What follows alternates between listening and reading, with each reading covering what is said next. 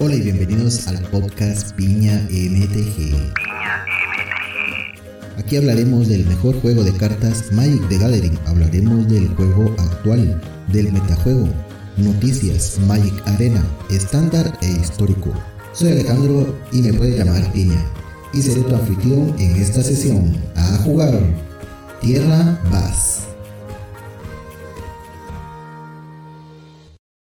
Hola amigos, sean bienvenidos al episodio 1. Yo soy Piña y estaré con ustedes platicando sobre temas de Magic. Pues como es el primer episodio, pues yo creo que lo importante sería como presentarme y conocer desde dónde vengo jugando pues este hermoso juego de cartas, el conocido Magic the Gathering. Pues les cuento desde que lo conozco ya hace bastantes, bastantes años, y hagan cuentas, desde el año 1998 cuando estaba en la universidad que fue cuando conocí pues el Magic, como todos lo conocemos, nuestro querido juego de cartas. Pues fue un día que estaba, eh, estaba en el gimnasio, unos compañeros ahí del gimnasio pues los vi con un montón, un montón de cartas. Y pues la verdad de que en ese tiempo yo estaba estudiando lo que era diseño gráfico. Y me gustaba o me gusta también ahorita en estos momentos pues los diseños, las imágenes, los colores siempre me ha gustado y pues cuando los vi con esos cartoncitos y vi las imágenes que tenían, pues les cuento de que me llamó bastante la atención. Más que todo lo comencé a ver por los dibujos que tenía en ese tiempo. Ustedes se acordarán del arte de las cartas antiguas, de las primeras cartas de Magic que son bastante eh, características de esas de ese tiempo. Son como hechas a mano, como en acuarela cosa que llama bastante la atención a la diferencia de ahora que son un poco más digitales, más realistas, pero en aquel tiempo las cartas eran de ese color. Si ustedes tienen la oportunidad de verlas, los colores son un poco más vivos, más eh, representativos de, del tiempo de lo que es eh, algo místico como cosas fantásticas. Y pues lo que me llamó la atención fue eso, ver los estilos de cartas, de los colores, las imágenes bastante buenas, bonitas, sabiendo de que habían varios colores y les pregunté de qué se trataba pues esas cartas que cargaban.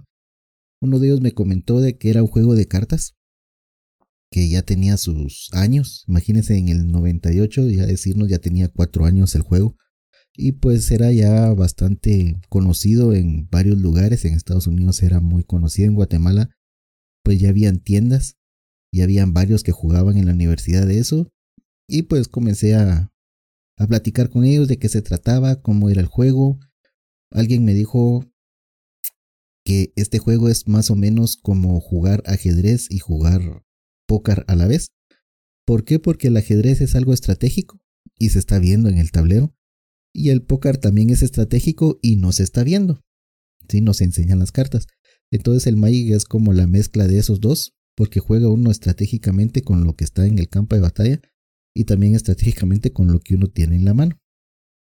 Entonces me llamó bastante la atención el hecho de, esa combinación. pasaron los días, los volví a ver después, ya les pregunté de qué se trataba, cómo se jugaba. Ya me comenzaron a, a se podría decir que introducir al mundo del Magic. Conforme me iban preguntando, me iban diciendo, les iba preguntando qué se trataba cada carta, eh, por qué los colores, por qué los nombres, por qué ese tipo de, cartas.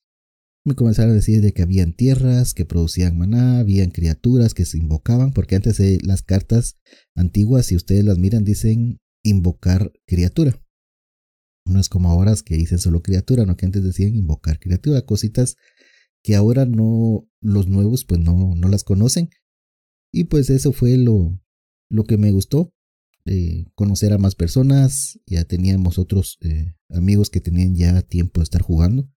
Me comenzaron a enseñar cómo era jugar ya una partida de Magic, cómo bajar cartas, cómo eh, lanzar hechizos, cómo armar tu propio mazo, tu primer mazo, Recuerdo que en ese tiempo mi primer mazo fue un mazo de dos colores, un negro blanco, que ahora pues se conoce como el gremio Orsok, pero en aquel tiempo era negro blanco, de dos colores.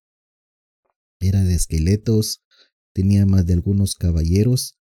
Eh, me costó encontrar el caballero blanco y el caballero negro para tenerlos en el mismo mazo. Ustedes saben que eso es una de las mejores cartas de aquellos tiempos, tener esas cartas. Me costó también conseguir bastante, bastante el ángel de serra. El vampiro de Sengir no lo logré conseguir. Porque igual en aquel tiempo ya eran cartas un poquito elevadas de precio, ya comenzaban a tener su, su potencia. Entonces me comenzó a gustar. Como les digo, me gustó bastante la mecánica del juego, la estrategia que uno tenía para estar eh, armando los mazos. Me comencé a armar un mazo, después me armé un mazo rojo, un mazo azul, aunque el azul en sí, como siempre ha sido de control o la mayor parte ha sido de control, a los primeros jugadores jugar un mazo azul de control pues es muy muy difícil. Entonces en aquel tiempo tenía uno azul, pero era de criaturas. También jugué rojo, jugué blanco. Me armé uno de un rojo de, de bichitos, un rojo de, de goblins. Bonito mazo en aquel tiempo. Uno que sí nunca jugué, no jugué durante muchos, muchos años, fue el color verde. El color verde nunca me gustó en aquel tiempo por el hecho de que eran solo criaturas grandes. Y mis criaturas nunca le pasaban por encima. Me bajaban criaturas muy grandes. Entonces como que no, no me gustó el color verde por eso. No le miraba yo otras razones de ser. Cambio el color negro, pues uno sacrificaba sus cosas, eh, se descartaba de algo y hacía algo. Entonces jugué bastante, bastante color negro en aquellos tiempos. Y en aquellos tiempos pues ya se sabía de, de campeonatos, de buenos jugadores, de buenas cartas. Logré conocer a alguien que tuviera el Black Lotus en aquel tiempo. Vi cómo lo jugaban también y quién no quería tener un Black Lotus. En aquel tiempo ya era, ya tenía su precio. Si no mal estoy, estaba como en aquel tiempo eran 800, 900 quetzales. Al tipo de cambio estaba como en 150 dólares. Que ahora eso es una barbaridad. Si alguien tuviera un Black Lotus y lo vendiera en 150 dólares, creo que no le, no le duraría pero ni 5 minutos en la venta. ¿Quién no va a querer comprar un Black Lotus así? Entonces conocí pues esa época donde se jugaban esos, esas cartas donde se jugaba un pétalo de loto, un... ¿Cómo es que se llama? En los Dark Ritual, uno de los Dark Ritual fue una de las mejores cartas que a mí me gustó bastante, que por un maná nos daba tres. En el primer turno bajaban Pantano, Dark Ritual ya tenían tres de maná, ya podían hacer otro montón de cositas, y si tuvieran otro Dark Ritual en la mano, ya tenían cinco de maná en el primer turno. Cosa de que Ahora quisiéramos tener eso, ¿no? Pero imagínense que regresara el Dark Ritual a estándar. ¿Cómo sería estándar, no? Pues en ese tiempo estaban todas esas cartas buenas. El. Eh, ¿Cómo es que se llama el. El que roba tres cartas? Uy, yo creo que hasta se me olvidó. Ya hace ratos que no los, que no los miro, que no los juego.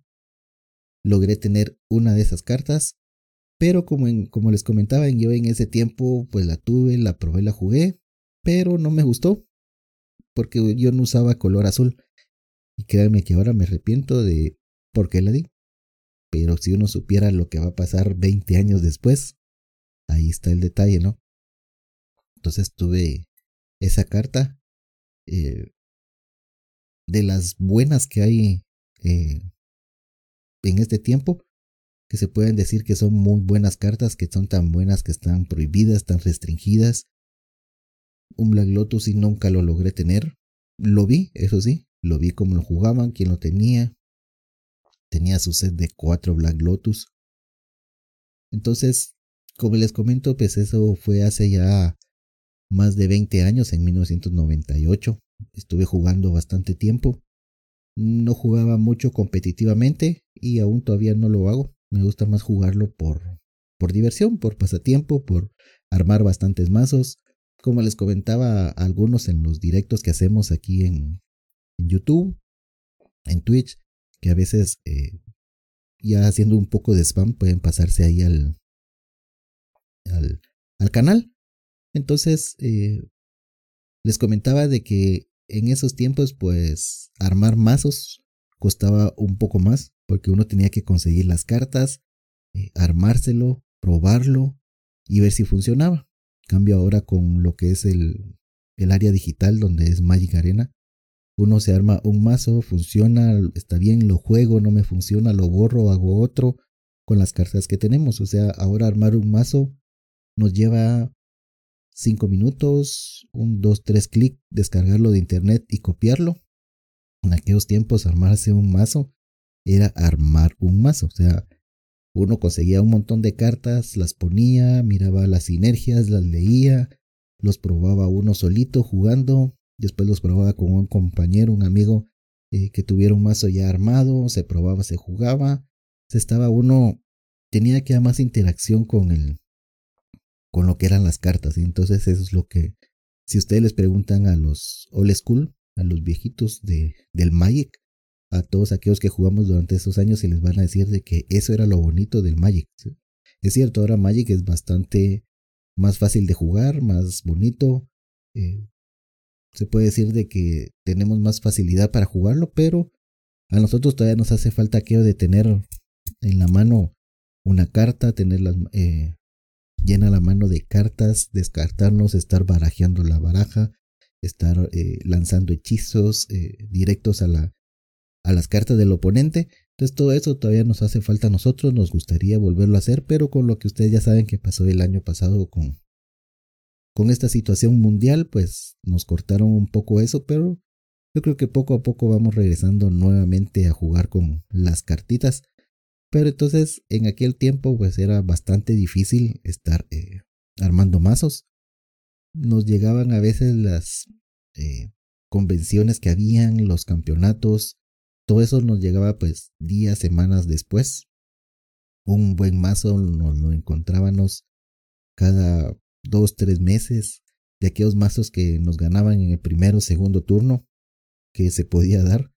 Y era como dicen uno, estaba roto, sí, pero se jugaba, ¿eh? jugábamos una partida así, jugábamos dos, tres, todos tenían aquello de que fíjense que yo conseguí un mazo que me consiguió este amigo, que le contó otro, que él lo vio en una revista y se lo copió y todo eso, entonces eh, era un poquito más divertido ahora, pues buscar un mazo solo hacen un par de clics, te quedan un poco en un teclado de en internet y ya tienen el mazo que ustedes quieren.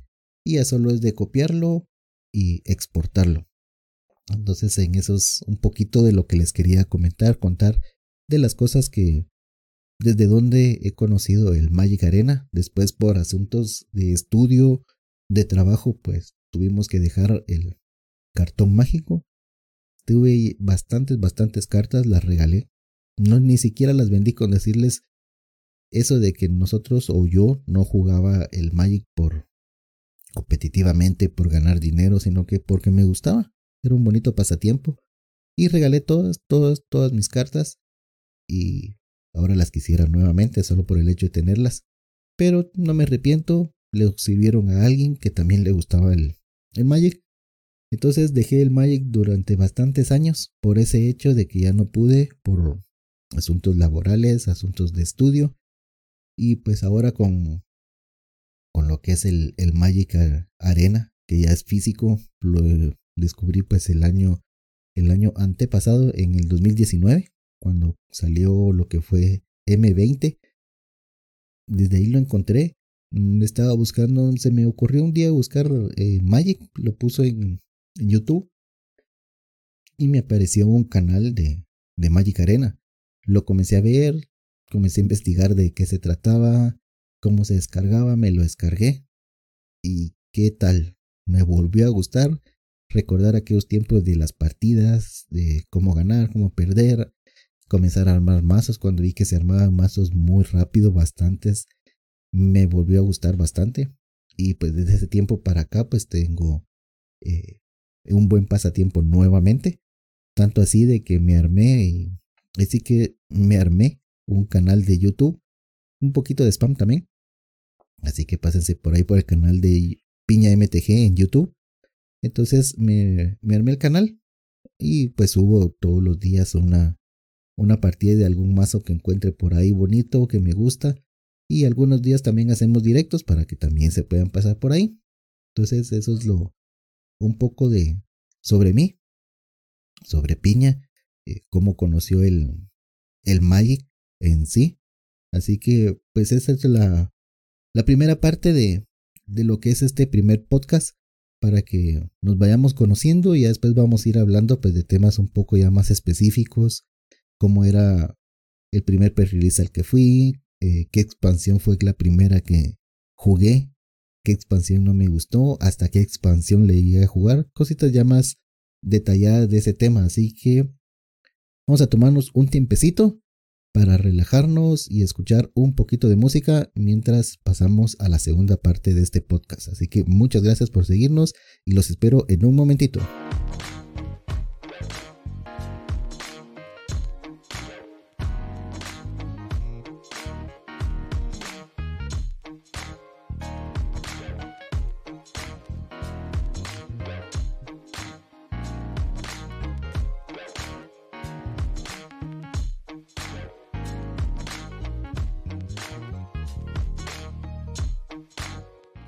Bueno, estamos aquí de regreso, amigos, en el podcast de Piña MTG. Yo soy Piña y seguimos pues platicando un poquito de las cosas del el metajuego actual, de cómo estamos ahora jugando el Magic Arena, que es bastante bueno, bastante divertido para algunos, otros, como siempre, los old school así como yo, pues nos gusta jugar al cartón, a tener esa sensación de tener el cartón en la mano y estar jugando con él, barajando la biblioteca, y pues no teniendo tantos problemas con el shuffle.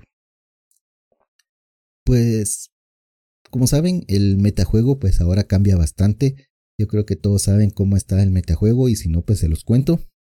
En estándar pues tenemos buenos mazos, tier 1, tier 2, eh, mazos que son bastante potentes, bastante buenos, que todavía siguen estando en, en el podio del primer lugar y ustedes saben a qué mazo me refiero y es el mazo azul negro de bribones. Yo creo que ustedes lo han visto, lo han jugado, lo tienen, han jugado con él, han jugado contra él. Son de los mazos que son buenos, que todavía siguen estando en el metajuego. Son mazos tier 1, pero a raíz de todas las expansiones que han salido, pues ya han salido otros que también son bastante buenos. Y estaremos hablando de cuáles son algunos de ellos que ya son tier 1 y Después en el próximo episodio estaremos analizando cada uno de ellos, ya a detalle por qué son buenos, por qué otros no son tier 1, por qué algunos creemos que van a ser tier 1 o tier 2 y se quedan como tier 3 o hasta veces como los conocen como memedex o dex solo para casual. Entre ellos pues tenemos a uno que ha estado bastante fuerte también en el metajuego que es la Mono White Agro o Mono Wildlife, que solo tiene alguna vertiente, una para más agresiva, la otra más para ganar vidas, pero son la misma estrategia que tienen poner muchos bichos, ganar muchas vidas, ganar presencia en mesa y pues ir eh, quitándole las vidas al oponente mientras vamos nosotros ganando vidas o armando un buen campo de batalla. También tenemos la Naya Aventuras, que no es más que la Grula Aventuras que ha evolucionado al color blanco antes eran dos colores, ahora son tres colores. Entonces, eh, la Naya Aventuras también es un mazo tier 1 que está fuerte en el formato. Bastante bueno, si ustedes lo han jugado. Y si no, pues se los recomiendo también si les gusta un poco de, de agro y un poquito de ventaja de cartas, así bastante bueno. También la Naya Aventuras es una buena opción para estar jugando. Otro mazo que ha estado bueno es la Sultai Ultimatum, que como ustedes lo saben, pues la Sultai es, una, es un mazo de tres colores. Verde, negro y azul. Bastantes colores o colores bastante fuertes en la combinación como tal. Y al llevar pues el ultimátum, ya saben ustedes qué es lo que hace pagando 7 de maná con la combinación de colores. Pues el ultimátum que utiliza este mazo lo que hace es que nos ayuda o le ayuda al, al jugador a buscarse tres cartas de la biblioteca que sean de un solo color, o sea que sean monocolores. ¿Cuál es la que se buscan? Nos buscamos, nos buscamos porque a veces yo también la estoy jugando, porque es un mazo bueno.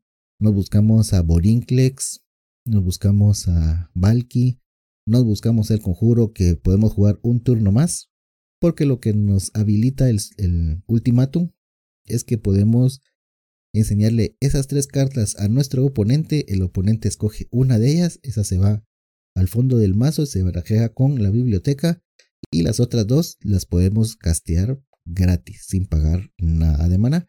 Entonces esa es la ventaja que tiene pues este mazo Sultai, que también es un mazo tier 1. Que si se los recomiendo, sí se los recomiendo si les gusta un poco el control, porque no es tan controlero como decir una Monoblue Tempo, como decir una Azorius Control, o como decir una Dimir Control o una Esper Control, sino que es más bien como un mazo midrange que gana partida media, partida avanzada, que también está bastante bueno. Otro mazo que ha estado surgiendo y viendo, o lo han visto o lo han jugado, es la Temur Aventuras, la Temur Aventuras como tal, o la Temur Turnos que le llaman unos, porque lo que hacen es bajar el encantamiento por que les da otro turno más. Entonces por eso es que le llaman eh, Temur turnos y la Temur aventuras pues no es nada más que una Grul con esplasha azul por ese mismo encantamiento.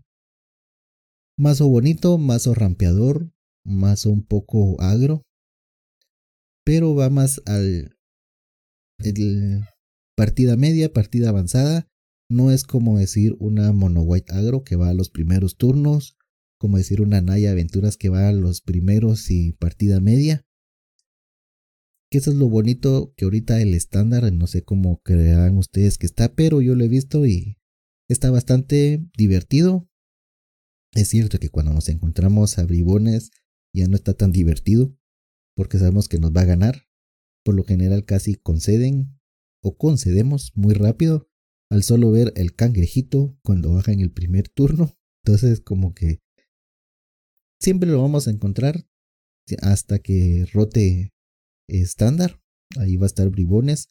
Y pues algunos mazos tier 2 que han estado por ahí. Pues está todavía el mazo de ciclos. En tier 3. Algunos por ahí están los de altares. Hay algunos otros. El otro tier 2. Se podría decir que está la monogreen ya ha bajado un poco de fuerza si se han dado cuenta, porque ahora hay muchos mazos que llevan bastante, bastante removal, como es la Sultai, que se usa bastante. Algunos ahora ya también llevan, mm, la Monowai lleva eh, removal contra criaturas grandes, entonces como que la Monogrim se ha quedado un poquito atrás por eso, pero que funciona, funciona. Entonces es un poquito del resumen del metajuego de estándar en el otro episodio estaremos hablando también del metajuego de Historic, que es bastante y totalmente diferente. Pues nada más, eh, eso es lo que les quería comentar en este primer episodio. Espero les haya gustado, que me hayan acompañado. Y no me queda nada más que despedirme de ustedes. Yo soy Piña y les deseo un buen día. Y recuerden jugar siempre con generosidad. Hasta el próximo episodio. Así que adiós y hasta luego.